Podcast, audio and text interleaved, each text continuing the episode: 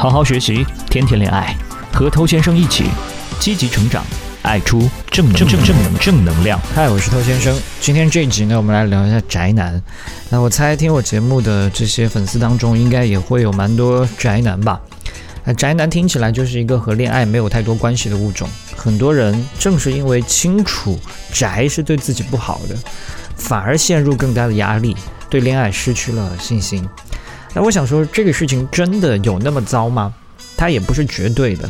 那宅男呢，其实分两种，一种是真宅男，一种是假宅男。什么是真宅男？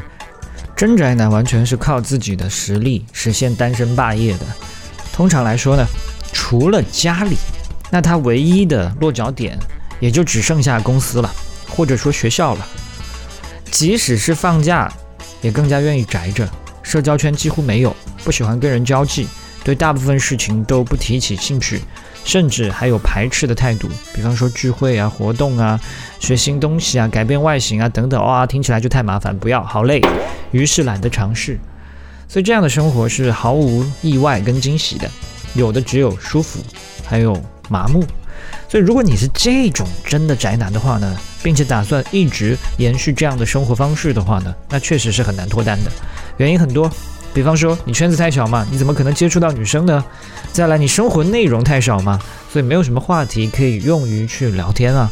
即使有一些好心人，他帮你安排了相亲介绍，你也很容易因为自己约会经验太少，所以见到女生就紧张，完全不知道该怎么样去推动这个关系。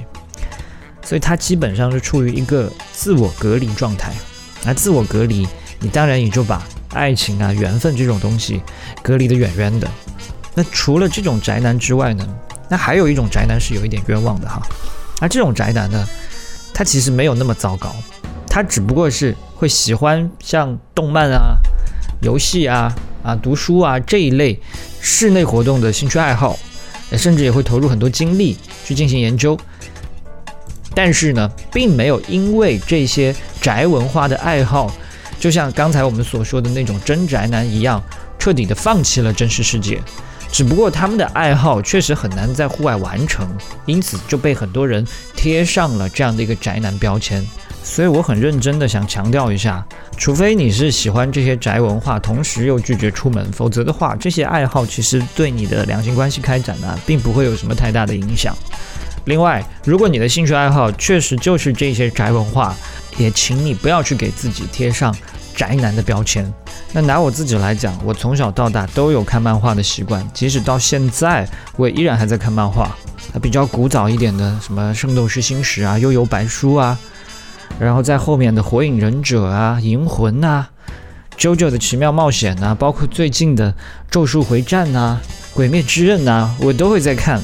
可是我并没有因为这些东西变得更宅，甚至还会得到很多帮助。比方说什么样的帮助呢？你可以更好的跟同类接触，因为这个世界上还有很多宅的女孩，有很多喜欢宅文化的异性，他们也有这些爱好。你通过同样的爱好要找到他们，并不是一件什么样的难事，所以跟他们去互动分享也是一件愉快的事。这个过程会相对简单和轻松。而且有些人呢，还会利用自己的兴趣爱好去参加一些社群的聚会，并没有把自己局限在家里，反倒因为宅文化扩大了自己的社交。再来啊，这些宅文化呀，也是可以成为你聊天话题当中的素材。你并不是要不断的去跟人聊到啊你喜欢某些作品，你要强行推荐给他，而是当你们聊到具体某个话题的时候，你可以从你的这些宅文化素材里面找到相关的片段，加入分享。比方说聊到工作，聊到团队精神，是不是就可以跟他讲《海贼王》当中的一些片段？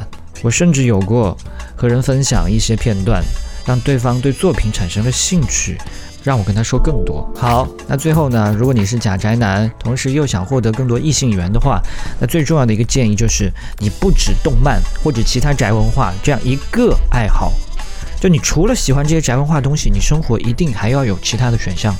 你动漫也罢，读书也罢。他们和其他兴趣爱好并不矛盾的。你喜欢动漫，你也可以喜欢旅行啊，你也可以热爱冒险啊。你不要把动漫当做是逃避现实的工具。丰富的生活经验才可以让约会现场出现源源不绝的话题。千万不要因为喜欢动漫、喜欢这些宅文化，然后开始歪歪想象，去逃避现实，尤其是里面的一些爱情类的故事啊，很多主角都是很内向孤僻的。那作者给他强行牵线，强行让女主爱上他，甚至女人缘不断。那这种剧情往往会让很多读者情不自禁地沉浸在这种幻想当中。如果养成这种习惯，沉醉于不用做什么自然会有人爱我的这种扭曲的想法，那这是很容易造成长期单身的。那凡事都有两面，千万不要痴迷于它有害的那一面。那我是偷先生，今天就跟你聊这么多了。如果你喜欢我的节目的话呢，欢迎点击一下关注，在未来第一时间收获我提供给你的价值。也希望你可以把节目分享给你身边的单身狗，这是对他最大的温柔。